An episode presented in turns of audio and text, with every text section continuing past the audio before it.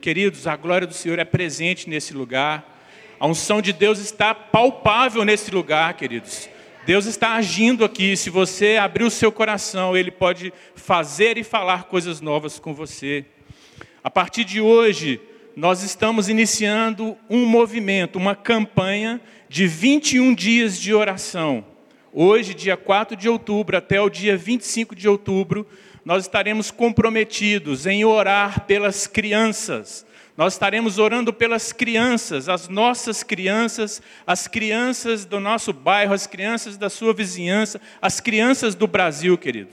Nós temos mais de 35 milhões de motivos para orar pelas nossas crianças, porque nós temos praticamente 36 milhões de crianças no Brasil, segundo os dados do IBGE de 2018 cada pessoa valiosa, uma geração inteira colocada aos pés do Senhor, querido, para que dessa geração se levante os profetas, os mestres, os apóstolos, os pastores, os evangelistas, as pessoas que Deus quer usar nessa nação em diferentes lugares.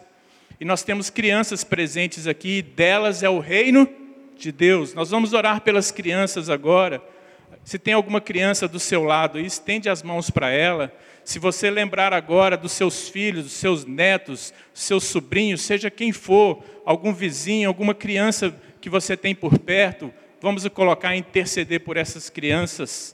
Deus, nós te louvamos e te bendizemos por essa geração, essas crianças que estão aqui, Deus, no nosso meio, essas crianças que fazem parte da nossa vida, essas crianças, brasileiros e brasileiras do Senhor, ó Pai. Nós pedimos, ó Deus, que essa geração seja achada pelo Senhor, que essa geração seja instruída na Sua palavra, que essa geração seja fortalecida em ouvir das coisas do Senhor, em te conhecer e em andar na Sua presença.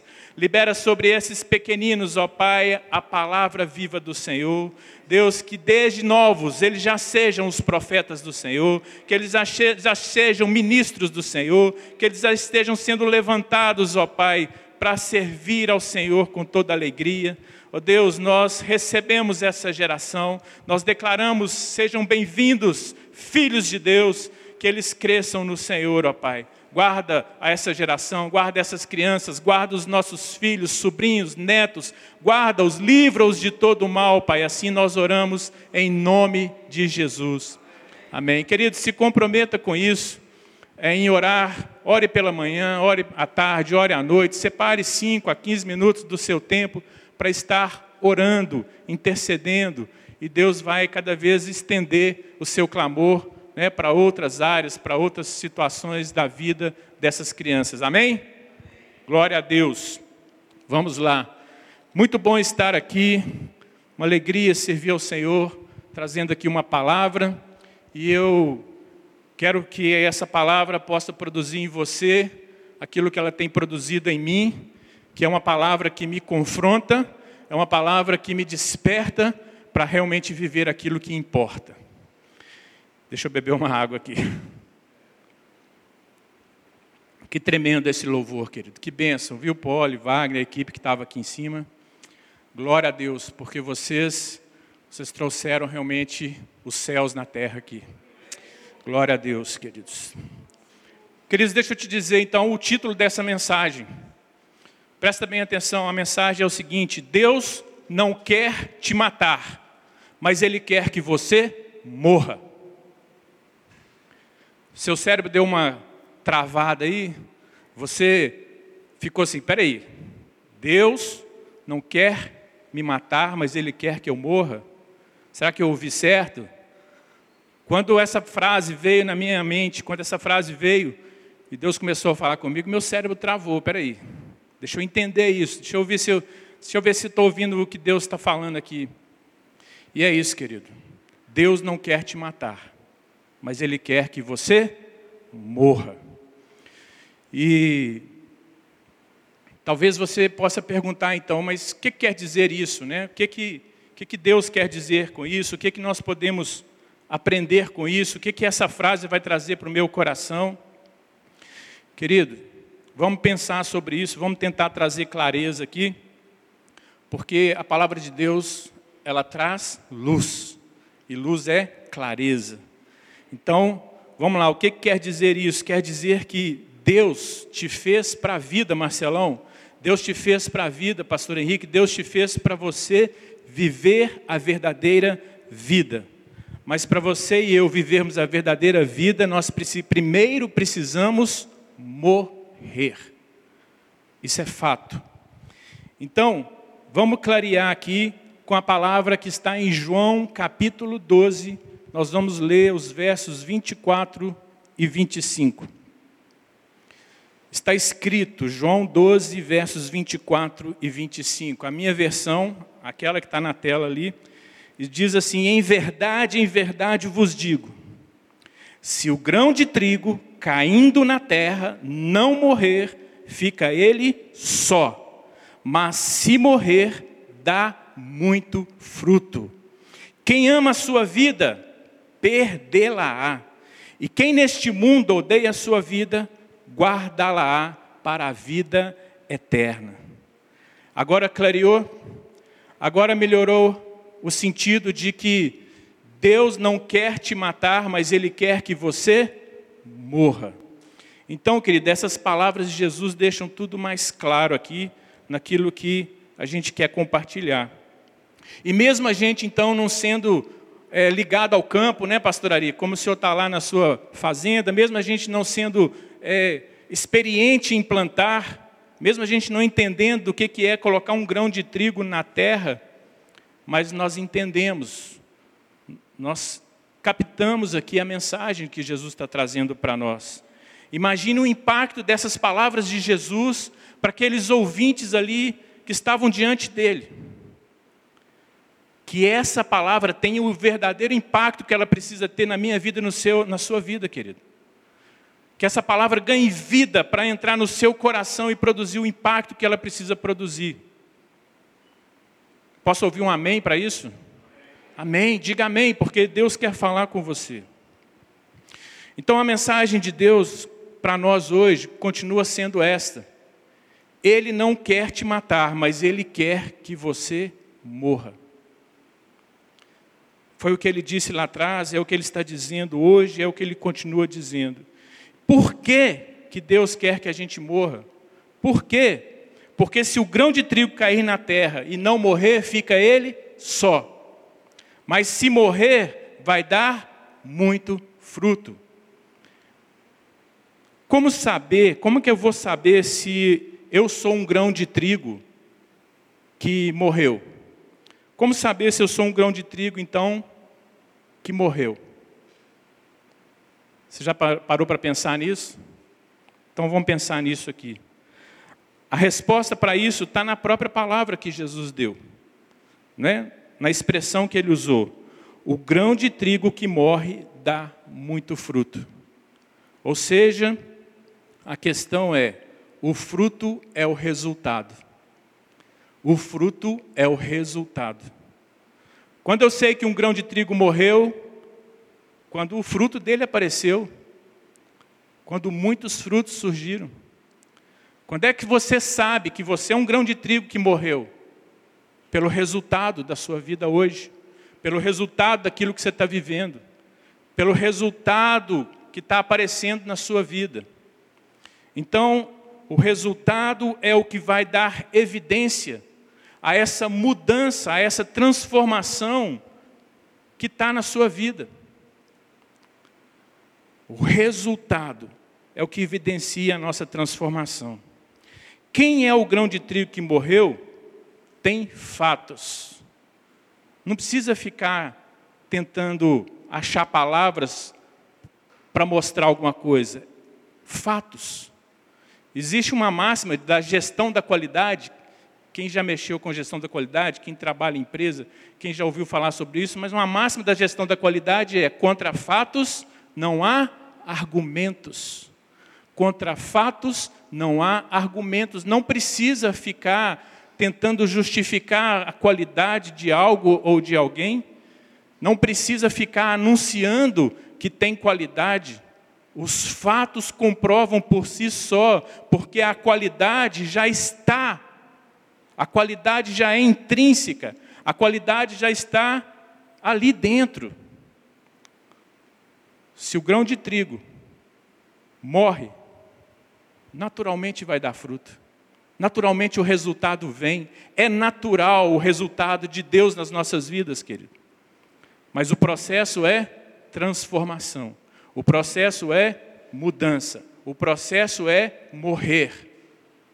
Então, o que Jesus, o que a palavra nos exorta aqui, é que nós precisamos morrer. Deus não quer te matar, mas Ele quer que você morra. Resultados são fatos que falam do seu processo de transformação. E eles mostram que esse processo, que essa transformação, aliás, que ela é verdadeira. Ela não é uma farsa. Ela não é algo que está só aparente, ela é real. Por quê? Porque ela tem raízes que estão dentro de você. Porque a mudança vem de dentro para fora. Então, os resultados, queridos, de um grão de trigo que morre é porque ele gerou aquilo de dentro para fora. Não tem outra forma de viver a verdadeira vida de Deus. Então, o resultado de alguém pode até né, ser, vai ser visto no exterior. O seu resultado naturalmente vai aparecer. Mas esse resultado ele vai se sustentar porque ele tem raiz. Porque ele tem valores e princípios que estão ali dentro de você, gerando isso. Quem tem resultado, olha só, quem tem resultado, está fazendo o quê? Cuidando da sua própria vida.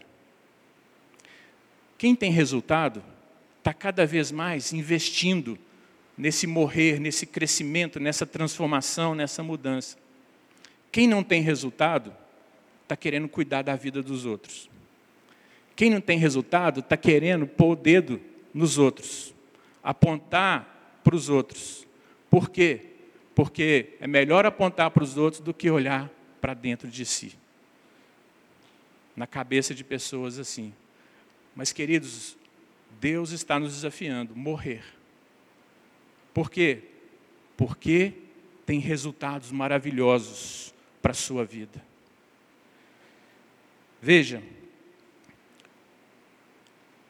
quem, é, o que a gente faz? Uma outra pergunta para nós aqui: o que que a gente faz quando não tem os resultados que a gente deveria dar? Vamos supor que tem alguém aqui, né? Você não está olhando para os outros, você não está olhando para se comparando com ninguém, você está olhando para você, e a única pessoa com quem você tem se comparar é com Cristo e com a palavra de Deus. E você está olhando e fala: peraí, Deus, está faltando esses resultados em mim aqui. Está faltando esses resultados que resplandecem a glória de Deus na minha vida. O que fazer quando não tem os resultados que você, que eu deveríamos dar? que fazer? É começar a cuidar de si, começar a cuidar da sua vida. Mas não cuidar para você né, fugir disso, pelo contrário. Porque o que, que é o normal a gente fazer? O que, que é o normal quando a gente é confrontado? E essa é uma palavra que nos confronta, sim ou não? Sim ou não, igreja? reage àquilo que Deus está falando, não por mim, mas porque você está sendo ativado para poder viver coisas novas. E veja, o que, que a gente geralmente faz? A gente começa a apresentar é, alguma justificativa quando não tem o resultado. A gente começa a dar, por exemplo, olha, as circunstâncias não foram favoráveis. Quantos de nós fazemos isso? As circunstâncias não foram favoráveis, Wagner. Aquilo, aquele lugar que eu fui não estava bom. Sabe, estava muito calor. Não consegui fazer, não consegui ser, não consegui. Ou a gente começa a desviar a conversa. Né? Não, vamos falar de outra coisa? Vamos falar do, do, do futebol? Vamos falar. Né? A gente fica na superfície das coisas. A gente se esconde no superficial. Desvia o foco. e a vida está passando. Ou a gente vai para uma outra coisa muito grave, que nós vamos criar mentiras. Mentiras que a gente passa a acreditar nelas. Por que, que você está assim até hoje? E você cria ali uma mentira, que você passa a crer nessa mentira, você se apega a essa mentira, e você não vive um resultado novo. Nós podemos também ver pessoas que começam a culpar outras. Sabe o que aconteceu comigo? Foi porque lá atrás eu tive um tio que agiu assim comigo. Eu tive uma mãe, eu tive um pai, eu tive um irmão, eu tive um vizinho, eu tive alguém que me bloqueou, que me impediu, que, que colocou uma palavra dura na minha vida. E está presa nisso até hoje. E o resultado, o resultado daquilo que Deus quer fazer, não está vindo. Às vezes a gente vai culpar o diabo. É o diabo que está destruindo a minha vida. É o diabo. É o diabo isso, é o diabo aquilo. E o diabo não é nada. Mas a gente fica achando algum culpado. E a gente chega no extremo, às vezes, de dizer o quê? Culpar quem? Deus. A culpa disso tudo é Deus. A gente dá uma de Adão, né? O que aconteceu, Adão? Olha, a mulher que o Senhor me deu. Está vendo? O Senhor é culpado de ter me dado a mulher. Porque se não tivesse dado, não teria acontecido. Queridos, a gente aprende a começar a dar muitas desculpas, a, a não aceitar o confronto. Deus nunca vai nos afrontar, mas Ele sempre vai nos confrontar. E Ele sempre vai usar alguém que está próximo de você para ser um instrumento de confronto na sua vida. E se você e eu não aceitarmos isso, não tem como morrer. Não tem como viver essa palavra de que você deve morrer. Não funciona para mim, não funciona para ninguém nessa terra. E aí, queridos, mais uma vez eu digo para nós: Deus não quer te matar, mas Ele quer que você morra. Por quê? Por que, que Deus quer que você morra? Por quê? Para você parar de dar desculpas. Para você e eu sairmos das mesmices das nossas justificativas e fazer de cada dia um dia de um resultado novo, ainda que ele seja pequenininho, mas já é um resultado novo que vai me projetar para viver aquilo que Deus tem. Por que, que Deus quer que você morra? Sabe por quê, querido? Porque Ele sabe, Ele sabe que você é uma semente da melhor qualidade. Ele sabe que você é uma semente que contém a qualidade de alguém que é a imagem e semelhança de Deus. Ele sabe que você tem todo um potencial, que se esse potencial for liberado, vai abençoar muitas pessoas, vai transformar muitas situações, vai causar impactos maravilhosos de bênção. O que, que é morrer? Morrer é a gente desconstruir tantas coisas que foram construídas na nossa mente, nas nossas crenças, nas nossas por mentiras, por enganos, e que a gente vai o quê? Tomando isso como sendo as diretrizes para as nossas vidas. E a gente vai ficando limitado. A gente vai deixando de ser quem Deus nos chamou para ser. Você vai deixar de viver o que Deus te chamou para viver. Por isso que Jesus ele foi claro, se o grão de trigo caindo na terra não morrer, vai ficar ele só. Quem aqui gosta de ficar só? Quem aqui tem prazer em não ter resultados?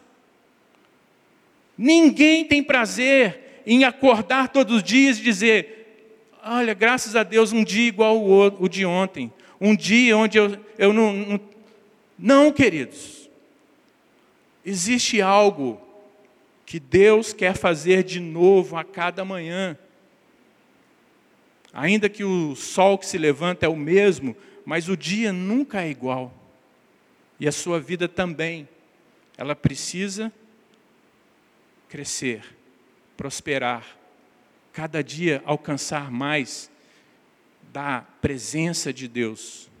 Está recebendo essa palavra no seu coração? Então, querido, veja bem, é porque Deus acredita em você. Por que, que Ele quer que eu e você, que a gente morra? Porque Ele acredita em nós. Ele acredita, Ele sabe que o que Ele pôs em você tem o poder dEle, tem a qualidade dEle. O que que você e eu temos desde que nós nascemos? Palavras distorcidas, mensagens erradas, valores errados que vão construindo em nós uma identidade que não é a que deveríamos ter, uma proposta de vida que não é a que deveríamos ter. Muitos de nós estamos vivendo como? Apenas para pagar as contas apenas para pagar a próxima conta, apenas para honrar a próxima dívida. Será que é isso a vida então? Eu não estou falando de ser rico e nem de permanecer na pobreza, eu estou falando de uma vida com Deus. E veja, o problema de Deus então não é o diabo. O problema de Deus é com o ser humano, comigo, com você, que a gente insiste em escolher viver na mentira, no engano, nas crenças erradas. O problema de Deus é com a gente. Agora, Deus, para Ele já está resolvido. O nosso passo é simplesmente confiar nele. Porque o processo de morrer, se você cair para dentro, se você falar, eu estou nessa, a hora que você surpreender, Deus é que está fazendo. Mas Ele vai pegar na sua mão. E tem hora que Ele vai apertar o passo com você. Tem hora que Ele vai diminuir a marcha com você. Mas ficar parado, nenhum de nós vai. Isso é a grandeza, a extraordinária é, trilha com Deus. Então, Deus, Ele criou eu, você, Ele nos criou em glória. Ele compartilhou a glória dele com a gente. E ele nos fez para a glória dele. Mas a gente escolheu, está escolhendo de repente viver aquém disso, viver limitado nisso, viver fora disso. Por isso que Deus quer que você morra. Deus quer que você morra no sentido de você e eu desconstruirmos, desconstruir todas essas coisas que estão mentiras, enganos, que são é, maldades, que são crenças que estão é, limitando a nossa vida, que estão tirando a nossa vida de dar frutos, muito fruto. Você pode dizer, ah, mas agora já é tarde para mim, porque eu já estou com idade avançada. Mentira, isso é outra mentira. Ah, mas eu sou muito novinho. É mentira. Ah, mas eu vou casar. É mentira. Ah, mas eu sou solteiro, ainda não casei. É mentira. Ah, mas eu estou doente. É mentira. Queridos, porque quando a gente entende o que, que Deus quer fazer, não importa as circunstâncias, não importa se você está saudável, se você está bem, tudo é possível ao que crê. Deus pode transformar o caos na sua vida numa tremenda explosão de bênção. O que a gente precisa é escolher morrer Deus não vai te matar, mas Ele quer que você morra. E se eu e você não escolhemos morrer, Jesus disse: perdemos o melhor da vida, perdemos a verdadeira vida. A gente vai ficar só com essa vida, que termina em breve, mas não teremos a vida eterna com Deus. Você e eu somos inteligentes demais para entender isso e saber fazer essa escolha. Vamos lá. Deus quer que você e eu, que a gente morra. Sabe por quê? Porque tudo isso que a gente tem falado aqui, que eu falei aqui, nos torna escravos. Escravos da mentira, escravos do engano. Enfim, é o que a Bíblia fala, escravos do pecado. Sabe o que é pecado? Literalmente, o que significa pecado? Tanto na palavra em hebraico quanto na palavra grega. Qual é o sentido literal de pecado? Errar o alvo, isso mesmo, pastor Ari, errar o alvo. Querido, quem erra o alvo tem resultado? Não tem. Deus te lançou e você é uma flecha viva na mão de Deus, uma flecha limpa, Ele te lançou, Ele me lançou, e Ele quer que a gente acerte o quê? O alvo. Mas o pecado está te enganando. A mentira, o engano, as maldades, as crenças erradas, está te enganando e você está errando o alvo. Qual é a cura? A palavra de Deus, a Torá. Torá significa instrução. Torá significa te mostrar o caminho para você acertar o alvo. A Torá te leva a acertar o alvo. Se tem um antídoto para o pecado, se chama palavra de Deus. Então, veja, Deus quer te livrar disso. E Ele quer que você colha resultado, que você experimente resultado, muito fruto. Muito fruto, olha que delícia, muito fruto. Como é gostoso, né, você chegar perto de uma árvore cheia de fruto. Quem plantou aquela árvore, com certeza se sente feliz. Olha, eu plantei e ela deu fruto.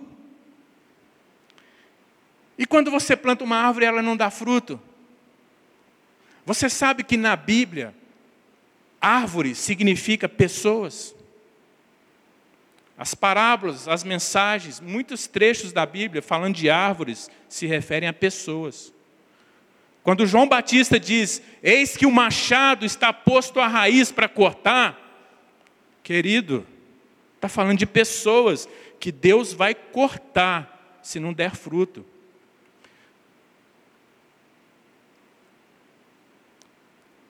Entende? Você e eu fomos feitos naturalmente para dar fruto. A gente só não está dando fruto porque a gente não está acreditando nisso verdadeiramente. Porque se nós estivéssemos acreditando, a gente estaria vivendo isso. Ah, mas você está sendo generalista. Estou. Mas pense em você. Tem áreas da sua vida que ainda não está frutificando. Tem áreas na minha vida que não está frutificando. Entende por que essa palavra me confronta? Porque eu preciso escolher morrer. Então vamos lá. Três passos para a gente morrer. Quem quer aprender os três passos para a gente morrer? Vamos lá? Vamos lá que o nosso tempo está bem apertado aqui. Três passos para morrer. Primeira coisa, identifique-se. Se identifica. O grão de trigo sabe que ele é grão de trigo, sabe que ele veio do trigo, sabe que ele nunca vai deixar de ser trigo. Então, para de querer ser quem não, Deus não falou que você é, seja aquilo que Deus falou que você é. E o que Deus falou que você é? Que você é criado à imagem e semelhança dele. Nossa, isso aqui, querido, já é tudo. Você saber que você é imagem e semelhança de Deus já é uma explosão de novidade na sua vida. Você entende isso no racional. A maioria de nós, racionalmente, leu na palavra e falou: olha, que bacana. Eu tenho uma origem que é a imagem e semelhança de Deus. Mas isso precisa sair do racional e você precisa todo dia aplicar isso na sua vida e se questionar: peraí, isso que eu estou fazendo tem a ver com a minha identidade? Esse lugar que eu estou indo tem a ver com a minha identidade? Com quem eu estou andando tem a ver com a minha identidade? É muito sério isso, querido. Primeiro passo, identifique-se. Morra para as falsas identidades. Morra para as suas falsas identidades. Você precisa reconhecer e aceitar a identidade que Deus te deu. Você é filho de Deus. Você é filha de Deus. Você é co-herdeiro com Cristo. Você foi chamado para governar nações, para reinar com Cristo. Uau! Então, queridos, é direito seu, nessa identidade, não aceitar outra coisa. Não é presunção. Deus te fez para isso. Você é isso. Primeiro passo, identifique-se. Seja quem Deus diz que você é. Pare de, de duvidar e de rejeitar. Como assim rejeitar? Eu estou entendendo. Mas na atitude, no dia a dia, você demonstra que você está rejeitando. Apenas aceite e comece a falar isso para sua alma. Olha, você não é isso, você é filho de Deus. Você é identidade, a sua identidade está em Cristo. Segundo passo para você e eu morrermos, para a gente morrer, caia em direção ao seu propósito. Caia em direção ao seu propósito. Se o grão de trigo, que sabe quem ele é, caindo na terra, o lugar dele é na terra. Tem algo para acontecer ali. Tem algo para fazer ali. Tem alguma situação para resolver ali. Tem pessoas que vão ser impactadas. Então, querido, caia direto para o seu propósito. Começa a, a viver o seu propósito, mas eu não sei o meu propósito, e a maioria de nós tem essa pergunta: qual é o meu propósito? Querido, só tem um lugar para você saber o seu propósito. Só tem uma forma. Pergunta para Deus. Ele é que te fez. E você não é a mesma pessoa como o Vinícius, você não é a mesma pessoa como a Áurea, você não é a mesma pessoa como a Vanessa, cada um de nós aqui é único. E ainda que a gente possa ter propósitos muito semelhantes e caminhar juntos, mas tem algo que é específico seu. Cai para dentro desse propósito, cai junto, cai, olha, é para cair, Deus, para que lado que é para cair? Então vão cair. Porque você já caiu na terra aqui, por intenção de Deus. E a vida está passando e você está ainda pensando: será que é? Será que não é? Será que eu posso? Será que eu devo ir? Será que eu devo fazer? Será, será, será? Vai, experimenta. Se não for, você vai descobrir, mas você vai estar mais perto de entender como Deus quer te usar. A gente fica na teoria, Deus fala: eu te dou dons, eu te dei autoridade para você ir e expulsar demônios, impor as mãos sobre os enfermos, eles serão curados. E a gente fica: será? Será que eu vou ali e impor as mãos naquela pessoa que está doente? Vai e faz! Vai e faz, porque você vai ver, resultados vão aparecer. Todo mundo que você conversar que fala assim, eu vivo sobrenatural, sabe o que eles vão te contar da vida deles? Que eles começaram a fazer testes, que eles começaram a experimentar. Vou orar, deixa eu impor as mãos e orar. Não acontecia nada. Não aconteceu da primeira, da segunda, da terceira, às vezes não aconteceu da centésima vez. Mas pelo fato de praticarem, pelo fato de se lançarem nisso, começaram a ter resultados nisso. Vocês estão entendendo o que Deus quer de nós? Ele já liberou dons, Ele já liberou palavras de vida, Ele já falou coisas no seu coração que você está relutando. O id de Jesus, id, para onde? Para onde tiver gente. Começa da sua casa, começa do seu trabalho, começa da sua escola, mas seja alguém que está vivendo um propósito de Deus. Você não foi feito só para pagar suas contas. Você não foi feito só para ser engenheiro, só para ser administrador, só para ser pastor, só para ser isso, aquilo. Entende? Para morrer, querido, você tem que estar tá vivendo a sua identidade. Você tem que estar, tá, né, melhor, construindo reconstruindo essa identidade e você tem que estar edificando, fortalecendo, consolidando cada vez mais o seu propósito. Por quê? Porque tem pessoas que você ainda não conhece. Escute bem isso: tem pessoas que você ainda não conhece e que também não te conhecem, mas que ao longo da sua vida, a sua vida com propósito, você vai entregar a elas algo que Deus colocou na sua vida para a vida delas. Quando você vive propósito, é por causa de pessoas, querido, é por causa de gente que Deus tem para você. Você está falando de evangelismo?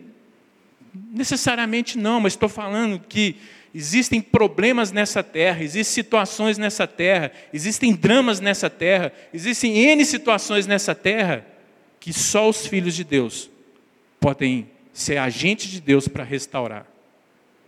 Então, viva, viva a sua identidade, o seu propósito, porque Deus quer te levar a se maravilhar com resultados que estão abençoando outras vidas.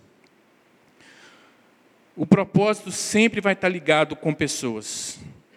E é tão lindo porque o propósito vai deixar um legado. Essa geração que a gente orou aqui, olha, essas crianças, Imagine, querido, ela vendo você, essas crianças, as crianças estão perto de você, vendo você viver uma vida com identidade e propósito em Deus. Elas estarão pilhadas, ativadas para viver isso.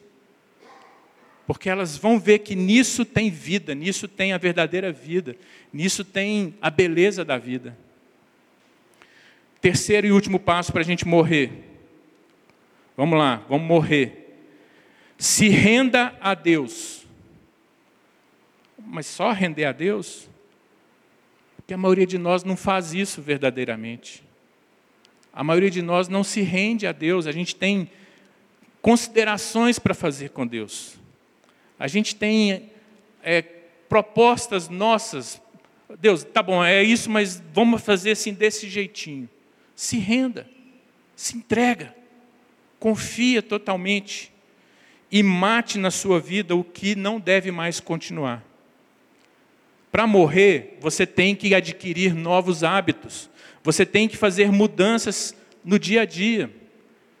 Ninguém vai subir uma montanha de mil metros, né, ou de oito mil metros, como o Everest e tantos mais, para de uma noite, né, de um dia para o outro, se você não se preparar, não ganhar pequenos resultados, não mudar a forma que você vive. Ninguém vai poder fazer coisas maiores se você não está sendo fiel nas pequenas. Então, o desafio nosso de morrer é a gente entender né, que se a gente não morrer, nós estamos perdendo. E perdendo o melhor da vida. Mas se a gente morrer, a gente vai viver a vida eterna. E já pensou, querido, você na vida eterna, ainda colhendo frutos de pessoas que você impactou, ainda colhendo histórias, ainda vivendo coisas maiores que Deus vai ter para você, porque você precisa expandir o seu entendimento, e eu também, de que nós não vamos para a vida eterna, querido, só para ficar ali de arpinha na mão, e, e, e a gente né, o tempo todo olhando para Deus. Queridos, se Deus te comissionou algo para a terra, Ele tem comissões para você em coisas muito maiores no céu, em coisas muito maiores no universo. Ele não vai te chamar para você ficar parado, não. Ele, quer, ele vai te levar a viver coisas maiores. Nem olhos viram, nem ouvidos ouviram o que Deus, nem subiu ao coração do homem o que Deus tem preparado para aqueles que o amam. Ah, tá bom, então quando for na eternidade eu vou ver isso. Deus já quer que você veja isso. Deus já quer que suba ao seu coração aquilo que você ainda não viu.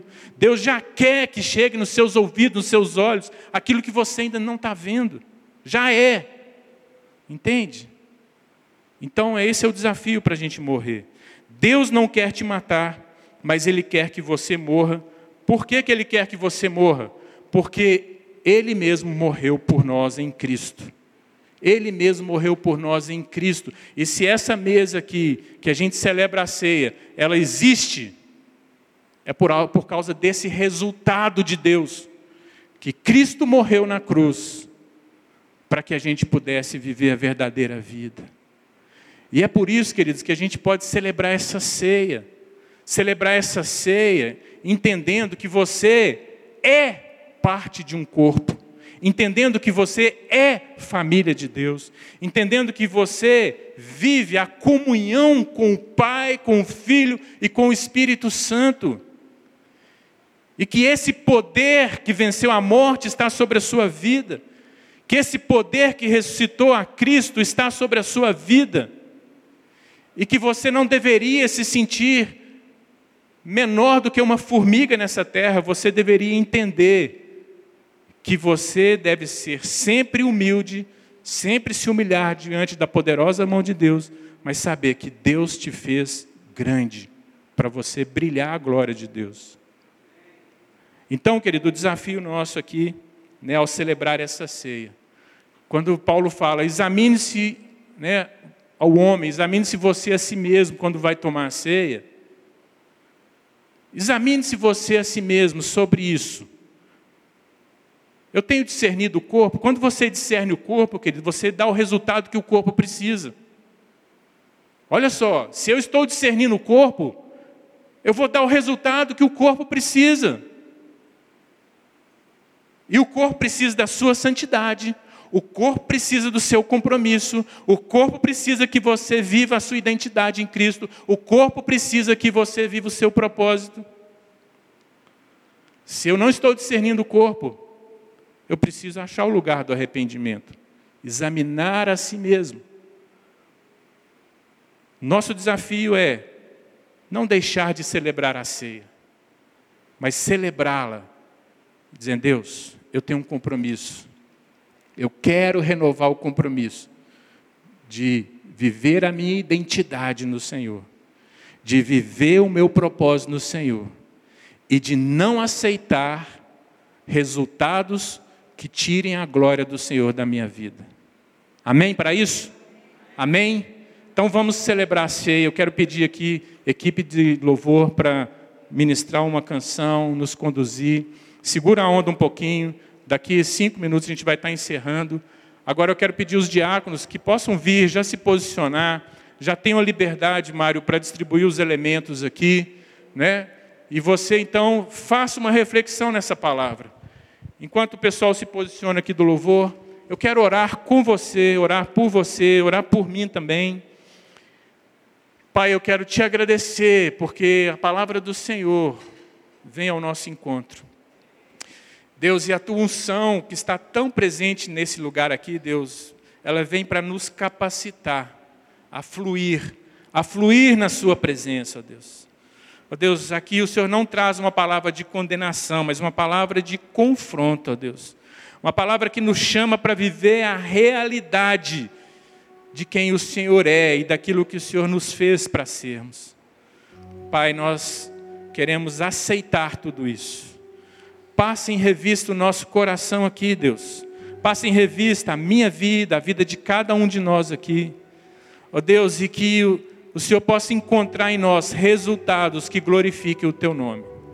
Enquanto nos preparamos para celebrar a ceia do Senhor, que o Senhor estenda Suas mãos, ó Deus, trazendo cura, trazendo libertação, levantando aqui filhos e filhas livres no Senhor, desembaraçados de toda confusão, em nome de Jesus, e que haja saúde na tua igreja, saúde na vida de cada pessoa presente. Libera a tua unção de cura em nome de Jesus. Amém.